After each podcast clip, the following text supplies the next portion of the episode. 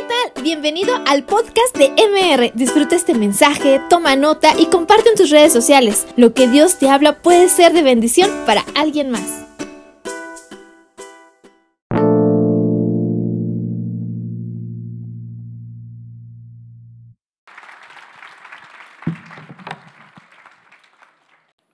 Me da mucho gusto saludarlos y gracias por siempre tener brazos abiertos para un servidor y mi familia.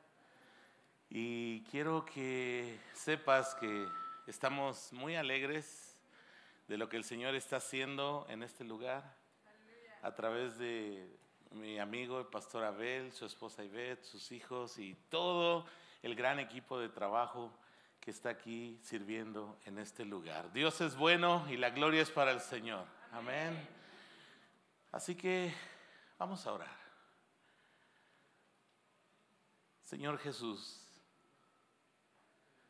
te amamos porque tú nos has amado primero. Y gracias Señor porque aún cuando nuestras vidas estaban rotas, estaban quebradas, tú nos amaste, tú nos buscaste. Tú fuiste como aquella mujer que barrió la casa hasta encontrar la moneda perdida para traernos nuevamente a tu reino. Gracias Señor porque tú eres un Dios de consolación. Eres un Dios que restaura al quebrantado de espíritu. Porque eres un Dios que trae libertad a los cautivos. Porque das vista a los ciegos. Porque das libertad a los oprimidos, Señor. Y en esta mañana queremos pedirte que tu palabra nos muestre cómo es tu voluntad. Estar sanando, restaurando y manifestando tu gloria en nosotros. A ti sea la gloria hoy y siempre, en el nombre de Jesús. Amén. Muy bien. Quiero hacerte una pregunta. ¿Cuánto estarías dispuesto a hacer por un trago de agua?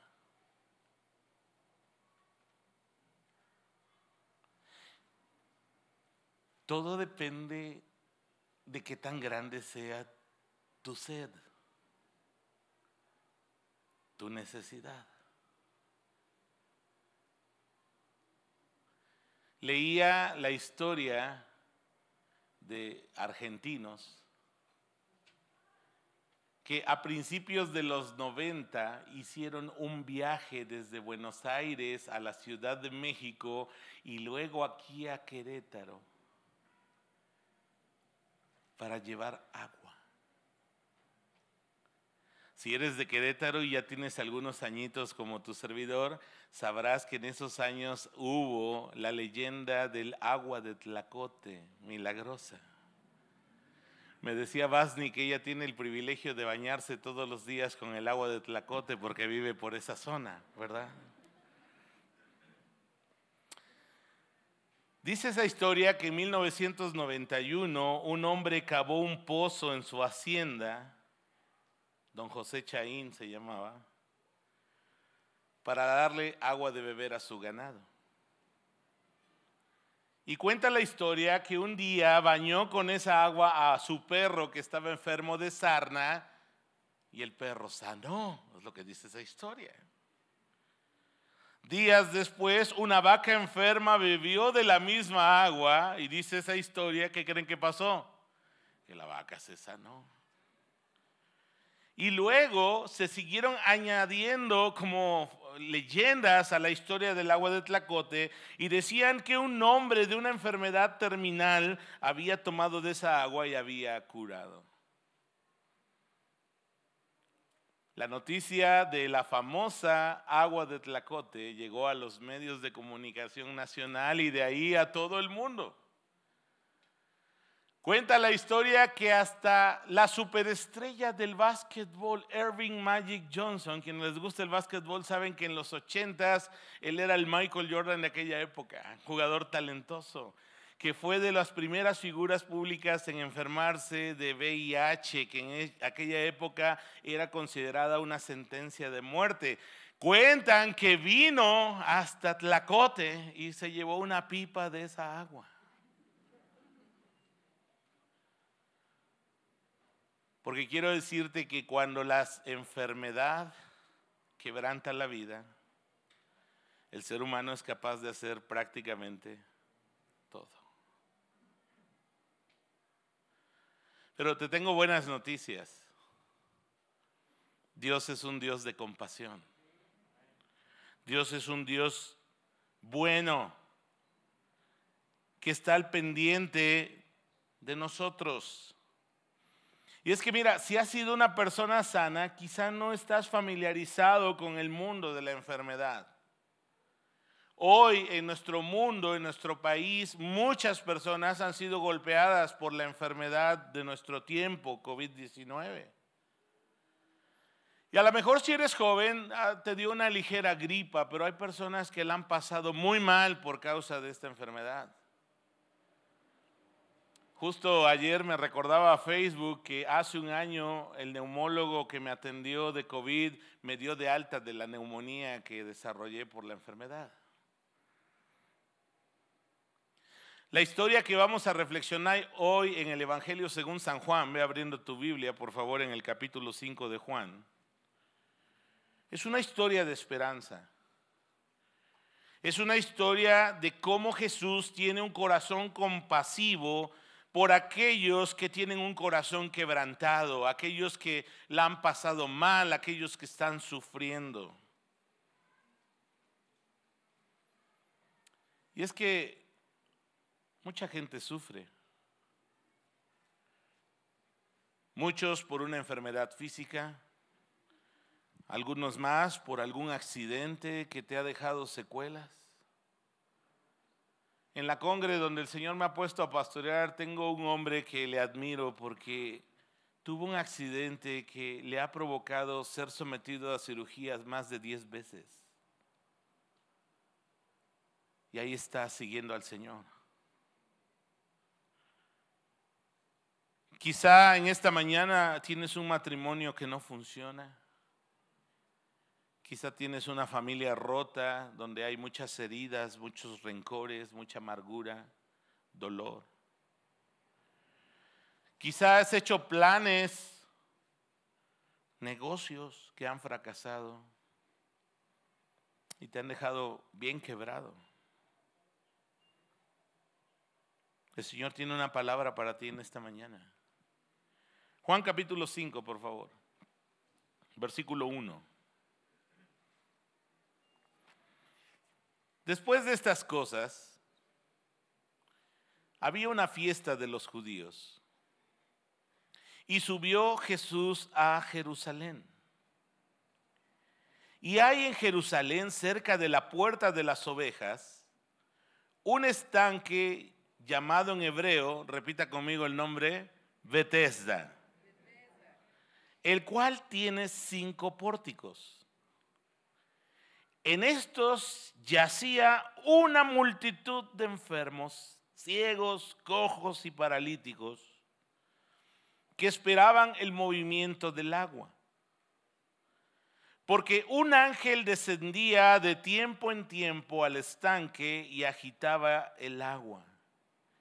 Y el que primero descendía al estanque después del movimiento del agua, mire usted, quedaba sano de cualquier enfermedad que tuviese.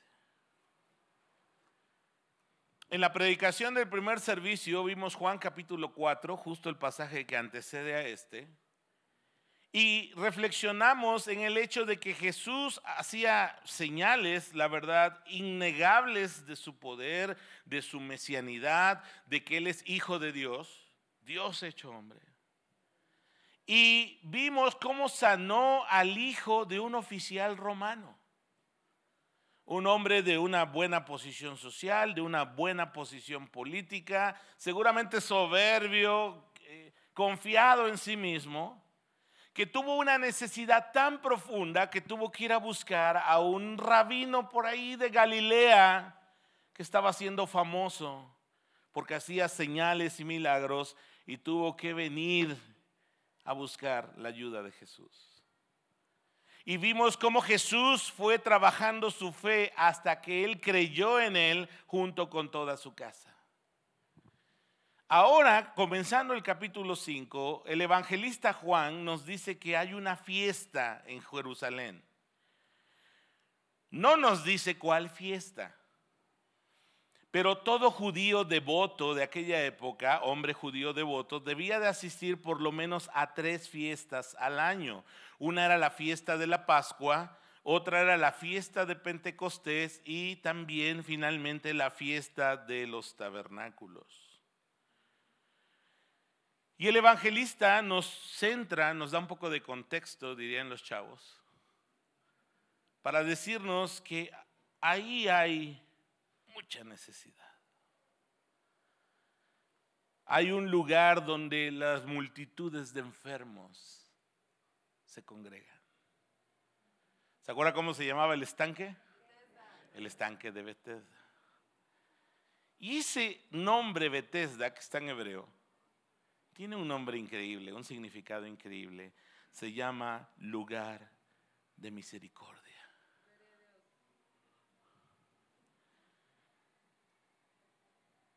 Ese lugar estaba lleno de gente enferma, ciegos, cojos, paralíticos. Al mismo tiempo era gente que tenía cierta esperanza de poder encontrar en ese lugar alivio para su enfermedad. Dice el Evangelio que era un lugar de aguas milagrosas.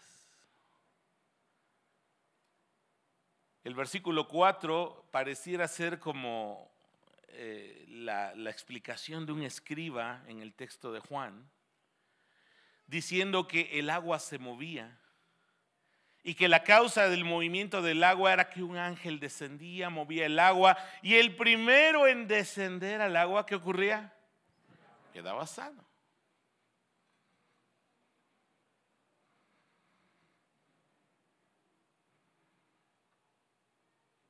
Y es que hermanos, todos nosotros en mayor o menor medida estamos rotos estamos quebrantados. En este caso por una enfermedad física, que seguramente hay gente en este lugar que está luchando con enfermedad. Pero también hay otras causas que pueden quebrantar tu corazón. Un abuso, un matrimonio que está quebrantado, quizá fracasó, una relación padres-hijos que está rota que no está funcionando. Y el Señor conoce de primera mano el sufrimiento de las personas. Mira, cuando yo fui niño fui enseñado, como muchos de ustedes, en la religión tradicional. Y me acuerdo que yo entraba a una iglesia, porque hasta Monaguillo fui, y, veía yo este, al Cristo crucificado, pero siempre lo miré distante. Siempre lo miré que yo tenía que hacer algo para que Él me viera, para que Él me escuchara, porque esa es parte de la teología de la religión tradicional. Tenemos que ganarnos el favor de Dios.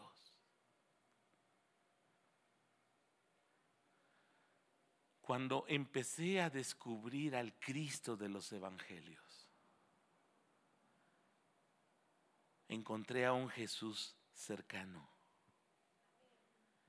a un Jesús que en medio de la multitud es capaz de ver a un hombre que ahorita vamos a leer. Por favor, continuemos con la lectura.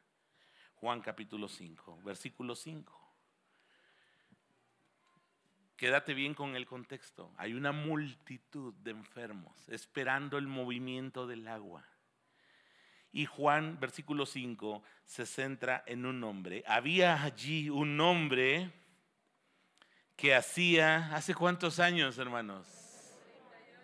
Wow. Que estaba enfermo. Cuando Jesús lo vio acostado y supo que ya que llevaba ya mucho tiempo así, le dijo, ¿quieres ser sano? Vamos a hacer una pausa aquí. Una multitud de un montón de gente necesitada. Pero Jesús es capaz de ver a un hombre. 38 años. ¿Alguien aquí tiene 38 años de edad? Gracias, gracias. Los que ya tenemos más y los que tienen menos se dan cuenta que es un montón de tiempo. O sea, si tienes menos de 38, imagínate todos los días de tu vida enfermo.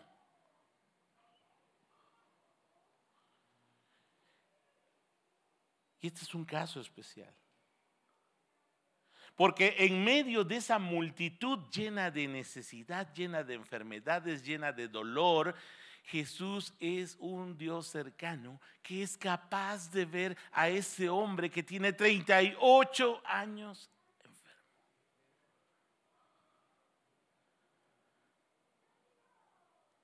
Y es que, mis amigos, hermanos, hemos aprendido lamentablemente en la religiosidad popular que Dios está lejos, cuando en realidad Dios está mucho más cerca de lo que te imaginas. Dios es tan cercano que tiene la capacidad de mirarte en medio de la multitud. A veces nosotros pensamos que Él está demasiado ocupado como para atender nuestros insignificantes asuntos y que quizá le pasamos desapercibidos. Quizá en el fondo sentimos que no tenemos algo que ofrecer a Dios y sabes, es cierto, no tenemos nada que ofrecerle. Cuando tú vas al mercado, dime, ¿buscas entre las cosas rotas? ¿quién compraría algo roto? ¿Quién compraría algo que no está funcionando bien? ¿Quién sería capaz de comprar algo que está prácticamente listo para ir a la basura? ¿Quién lo compraría? Jesús compró con su sangre preciosa en la cruz personas rotas, como tú y como yo. Porque no tenemos ni teníamos nada que ofrecerle a Jesús. Porque la gracia de Dios, hermanos, hace lo imposible. Dios toca la vida de personas que no merecen su amor. Dios perdona lo imperdonable. Por gracia. Porque ¿qué podíamos ofrecerle a Dios para que mirara nuestras vidas? Si éramos uno de esa multitud de enfermos, de esa multitud de rebeldes, de esa multitud de odiosos, de esa multitud que viven sin fe, sin esperanza y sin Dios en este mundo. Pero ahí en medio de gente enferma, de gente rota, de gente sin esperanza, de gente que está olvidada por la sociedad, el Hijo de Dios nos miró a ti y a mí.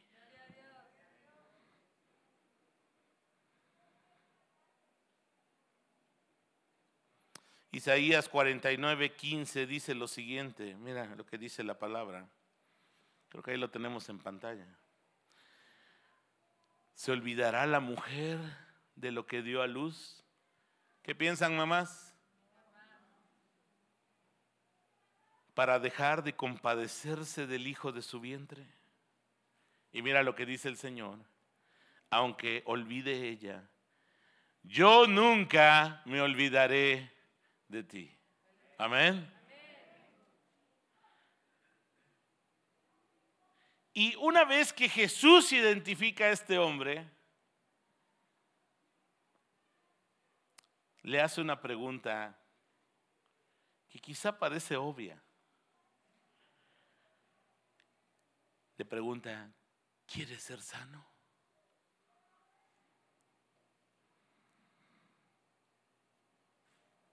Y uno esperaría que este hombre inmediatamente dijera, sí, Señor.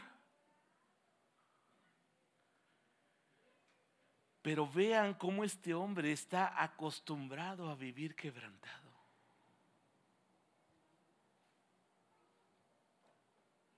¿Qué le hubieras dicho al Señor? ¿Quieres ser sano? Probablemente eso hubiéramos contestado según nosotros inmediatamente. Pero mira, a veces estamos tan acostumbrados a vivir quebrantados. Nos invade una sensación de impotencia nos da miedo el cambio, aunque sabemos que está mal. Y el Señor tiene que enfocar nuestra mente para que podamos clarificar cuáles son las necesidades reales de nuestra vida.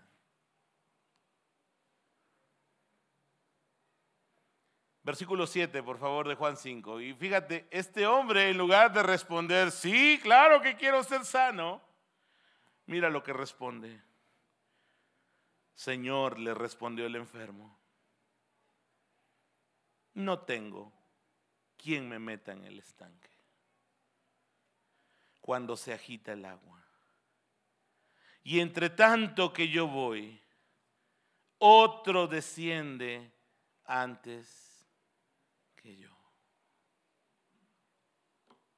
El Hijo de Dios está ahí frente a un hombre enfermo de 38 años en la multitud y le hace la pregunta que cualquier enfermo quisiera escuchar del Dios hombre.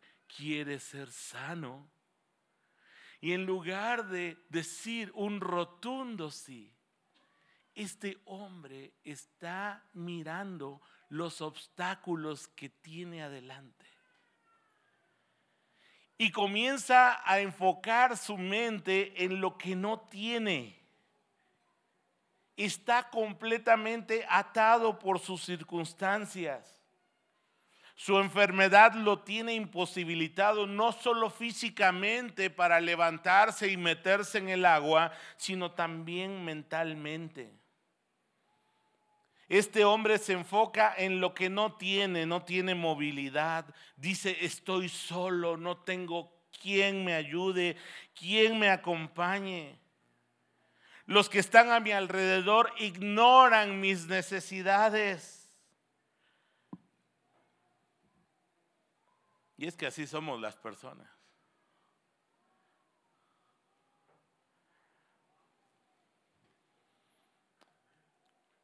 Justo hace un año, tu servidor y mi familia nos tocó pasar por COVID.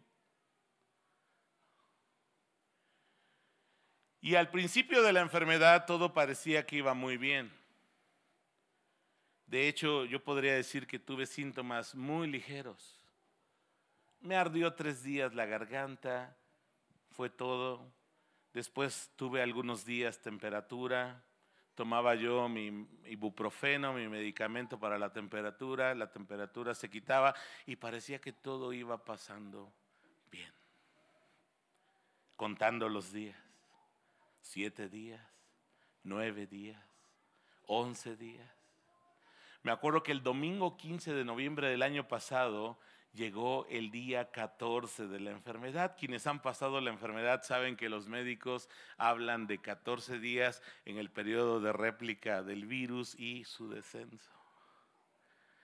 Y estaba yo pues, emocionado de que llegaba el día 14.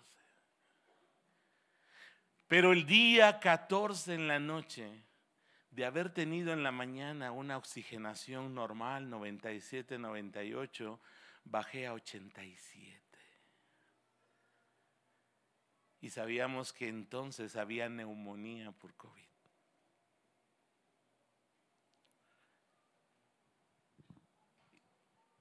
Justo es en medio de la enfermedad que uno conoce a los amigos, a los verdaderos amigos. Y este hombre, me identifico con él, se siente solo, que nadie le quiere ayudar. Me acuerdo que en ese tiempo vimos expresiones hermosas de amor de parte de hermanos y de amigos de años, pero también descubrimos que hay muchos que no se interesan en la necesidad de otros. Me acuerdo que alguien me escribió en esos días y me dijo ahí por redes sociales, tú sabes que no eres mi amigo, pero no te deseo la muerte. Yo digo, ¿para qué escriben eso, no? Mejor que no escriba nada.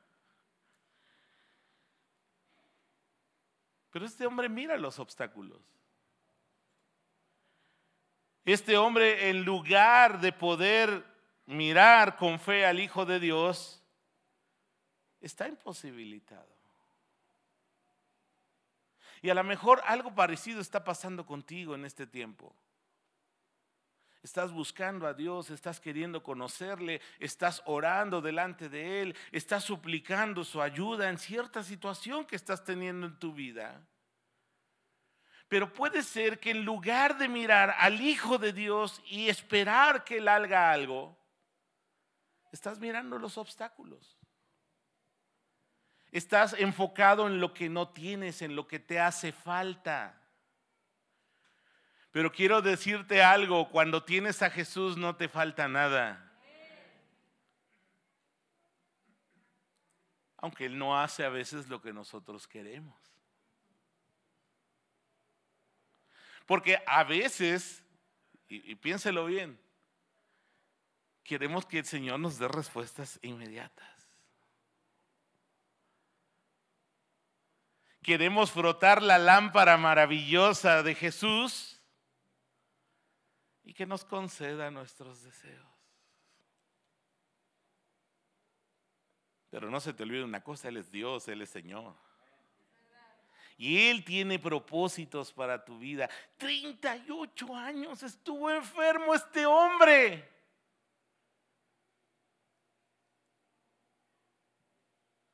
Con el propósito de que Jesús lo mirara ese día y lo sanara. Así que cuando te quieras quejar porque llevas una semana sin trabajo, cuando te quieras quejar porque estás pasando cierta enfermedad, acuérdate que el Señor tiene planes. Si tú le perteneces al Señor, el Señor tiene cuidado de ti.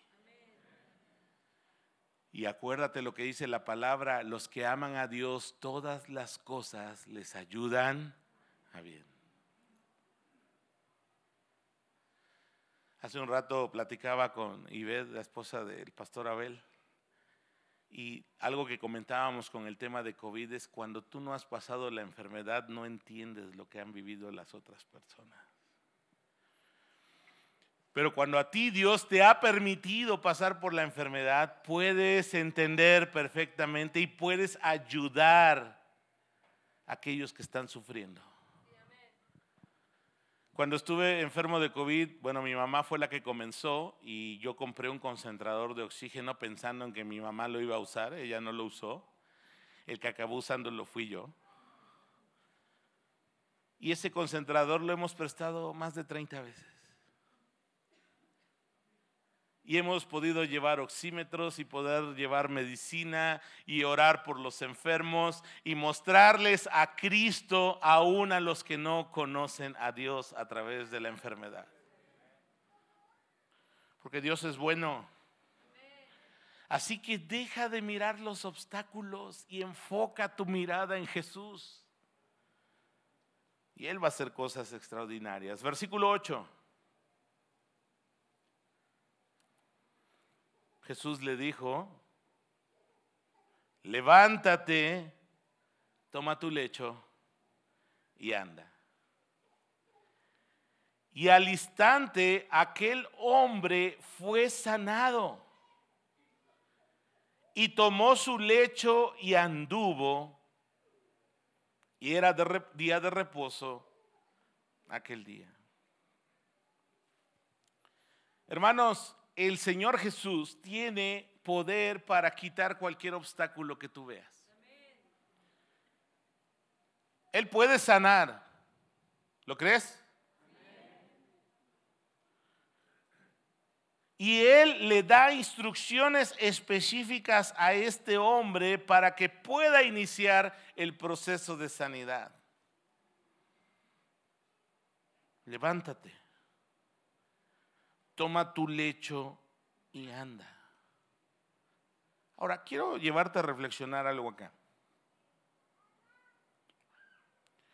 Muchas veces el proceso de sanidad en tu vida, sea física, emocional o espiritual, está ligado a las instrucciones que el Señor nos da. En el caso de este hombre, el texto dice que la sanidad física fue al instante. Pero no pierdas el contexto. Había una multitud de enfermos. ¿Y a cuánto sanó el Señor aquí?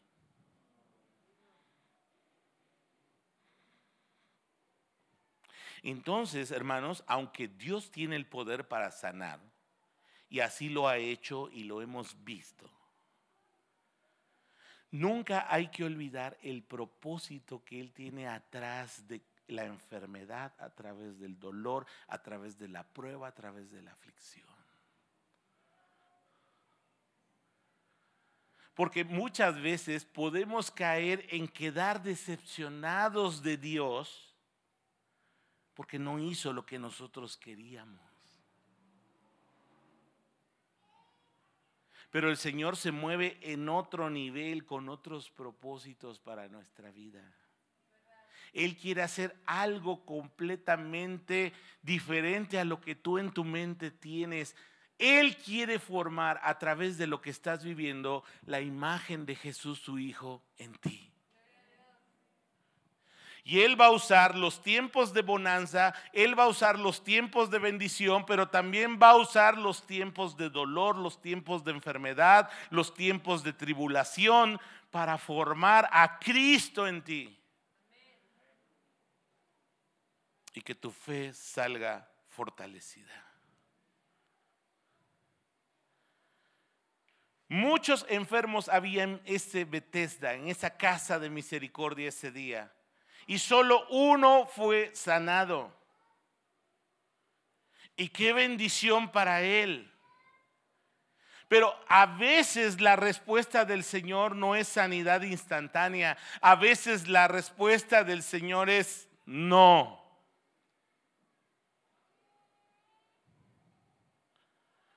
Y si tú tienes una fe donde piensas que Dios es tu genio de la lámpara maravillosa que te va a cumplir tus caprichos,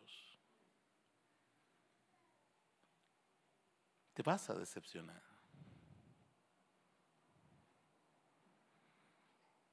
Pero cuando tú has entendido que Él es Señor, que Él es Salvador, que Él es el dueño de tu vida. Todo lo que tú tienes, todo lo que tú haces es por medio de Él y para Él. Vas a vivir con otra perspectiva de la vida. Y qué bueno que el Señor de veras nos socorre muchas veces en los días de nuestra aflicción. Pero también cuando el resultado no sea lo que esperamos, que nuestro corazón pueda confiar en que Él es bueno y en su amor.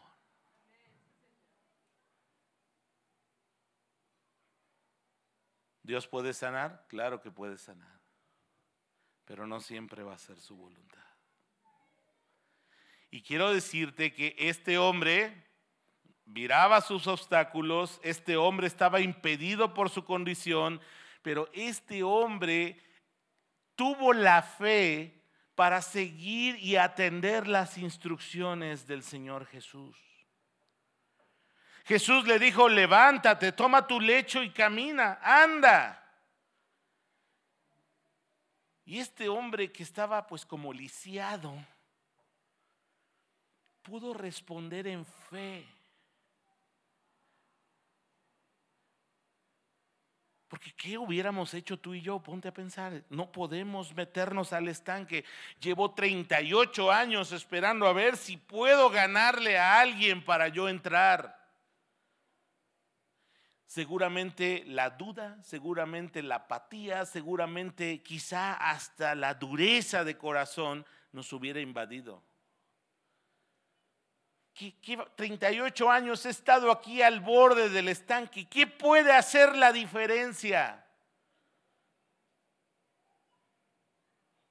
Que ahí está el Dios hecho hombre, Jesús. Él puede hacer la diferencia y Él va a hacer la diferencia en tu vida. Quizá, mira, has consultado psicólogos, terapeutas, quizá has buscado ayuda en muchos lados y no has encontrado paz, no has encontrado restauración, no has encontrado mitigar tu dolor en tu corazón. Pero es que has estado buscando en el lugar equivocado y en la persona equivocada. Jesús sana, Jesús restaura, Jesús compone lo roto en nuestras vidas. Puede ser en un instante como este hombre, pero también puede ser un proceso en el que el Señor quiere llevarte para hacer crecer tu fe.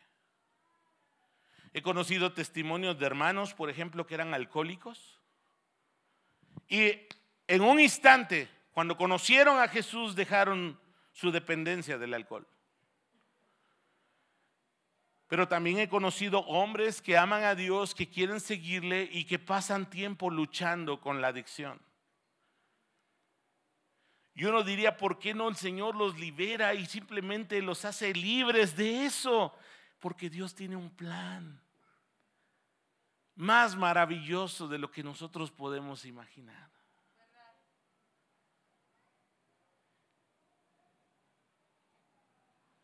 Y al instante, ¿qué pasó con aquel hombre? Dice aquí, fue sanado. Y tomó su lecho y anduvo. Hermanos, muchas veces, escúchame bien, la sanidad que Dios quiere traer a tu vida implica un proceso de escuchar su palabra y obedecerla. La obediencia es el camino a la bendición. Y Dios te ha dejado su palabra para que sea tu alimento, para que sea la que te dé promesas, para que sea la que guíe tu vida. Y si somos honestos, hermanos, muchos quebrantos, muchos dolores que vivimos, incluso siendo creyentes, es porque no atendemos a las instrucciones de Dios en su palabra.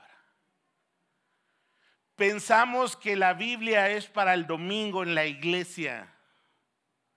Pero este libro, que es el pan de Dios para nosotros, es para todos los días. Es para tu corazón, es para tu espíritu, es para tu sanidad emocional, es para que vivas una vida completa y plena en Cristo Jesús.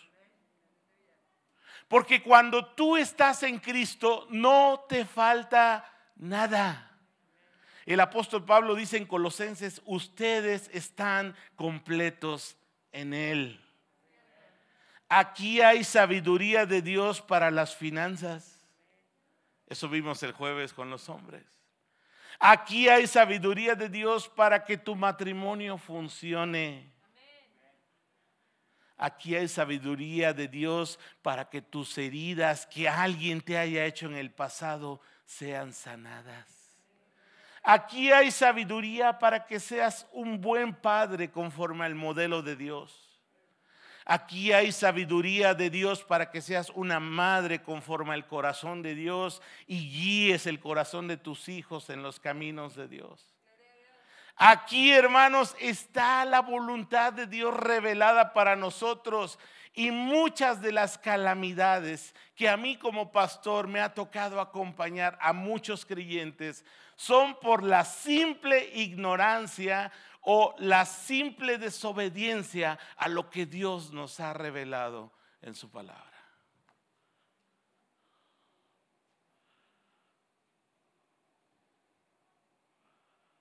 Pastor, me han dicho,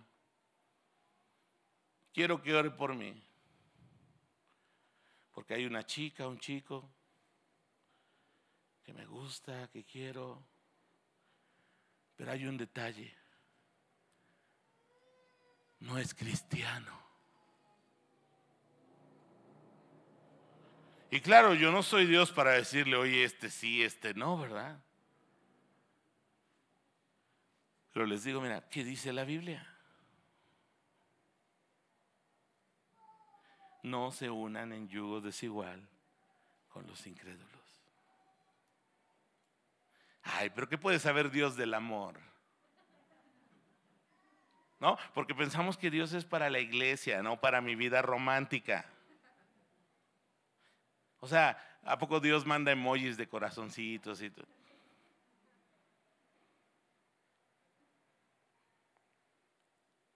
Hay un principio ahí, ¿no? En la palabra. ¿Y qué pasa? Déjame usar este término que una vez con otro pastor estábamos acuñando. Hizo un emprendimiento misionero de alto riesgo. ¿Por qué? Porque dijo, yo lo voy a convertir. Yo la voy a convertir. Ay, debo reconocer que a veces le sale. Porque Dios se mueve de otras maneras. Pero te voy a decir una cosa, ha habido dolor, ha habido quebranto, ha habido sufrimiento por una clara desobediencia a las instrucciones del Señor en su palabra. Ese es solo un ejemplo. Pero hay muchas cosas que Dios nos dice que a veces como creyentes ignoramos. Mira lo que dice la palabra en Proverbios capítulo 4, versículo del 20 al 23. Joven, señorita, hermano, hermana, estas palabras son para ti. Hijo mío, hija mía, presta atención a lo que te digo. Escucha atentamente mis palabras. No las pierdas de vista. Déjalas llegar hasta lo profundo de tu corazón pues traen vida a quienes las encuentran y dan salud a todo el cuerpo. Sobre todas las cosas cuida tu corazón, porque éste determina el rumbo de tu vida.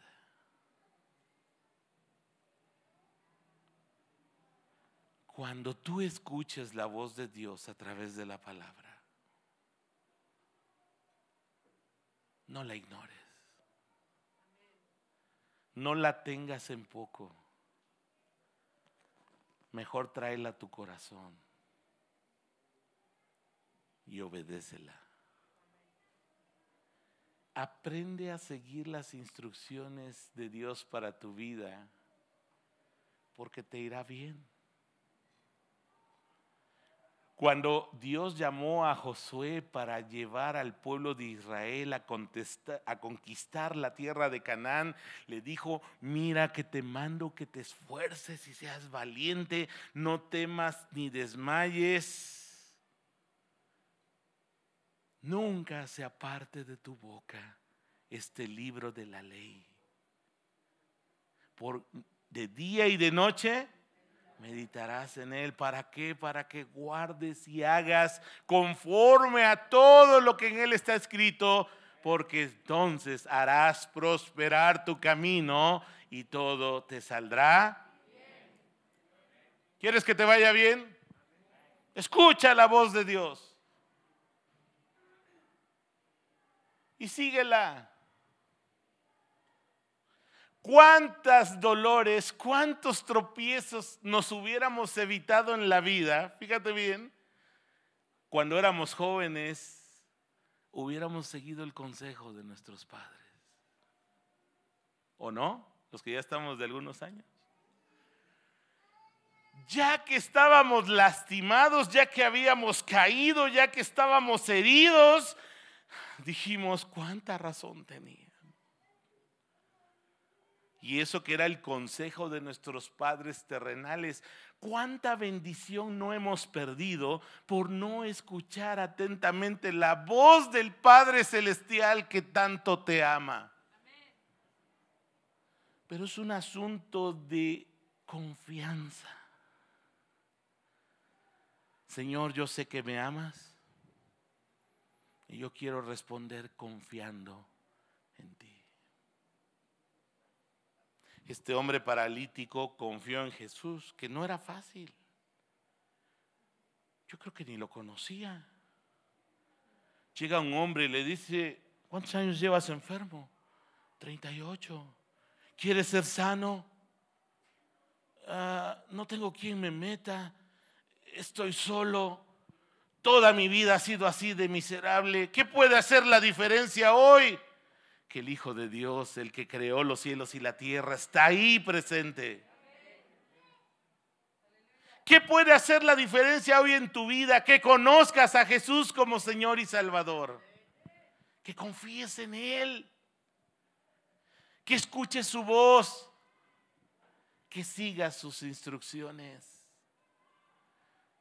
Para que te vaya bien.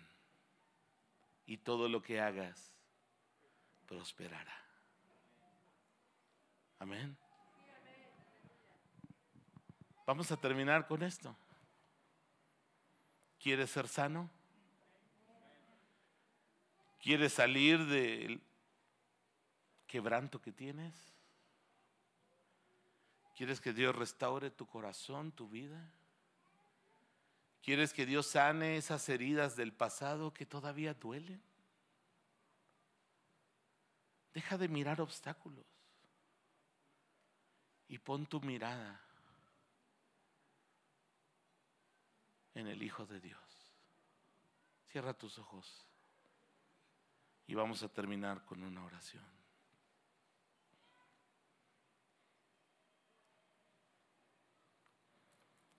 Así como estamos con los ojos cerrados, el Señor sabe tu necesidad. El Señor sabe tu sufrimiento.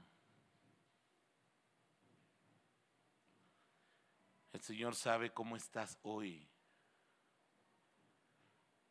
Y en la multitud Él te ve.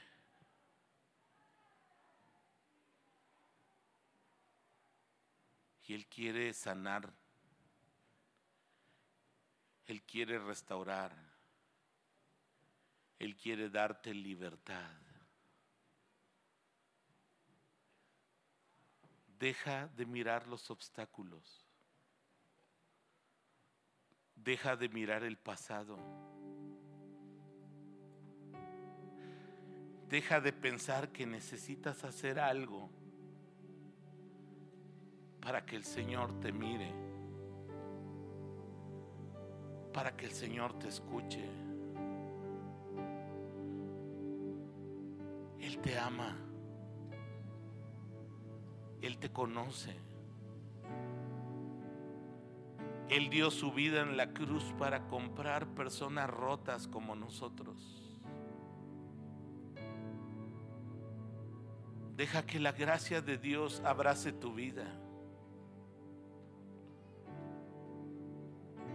Deja que el Cristo vivo sea quien se haga cargo de lo que a ti te duele, de lo que a ti te lastima, de lo que a ti te estorba. Señor, en esta tarde estamos aquí delante de ti, trayendo nuestras cargas. Quizá 38 años hemos estado oprimidos.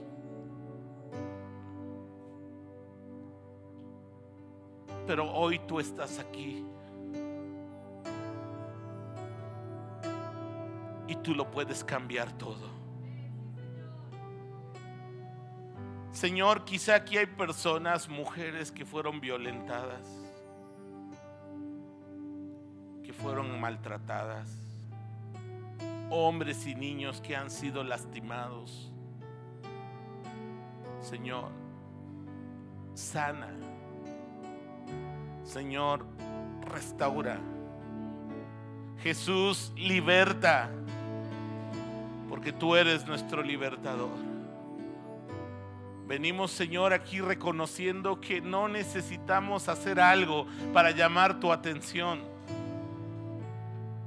Tú amas al necesitado, tú miras al de humilde condición y lo único que hacemos es venir humildemente reconociendo que te necesitamos, Jesús. Toma nuestra vida, toma nuestro dolor, toma nuestra familia, toma nuestras finanzas, toma nuestro negocio. Cualquier cosa, Señor, que esté quebrada hoy, tú restaurala. Porque tú sí tienes el poder de hacerlo. Señor, muéstranos si es nuestra desobediencia a tu palabra lo que nos tiene ahí oprimidos, lo que nos tiene ahí tirados. Ayúdanos a arrepentirnos y a volver a los brazos de Jesús para ser levantados, para ser transformados y mirar la gloria de Dios en nuestra vida. Descansamos en ti, Señor. En el precioso nombre de Jesús. Amén.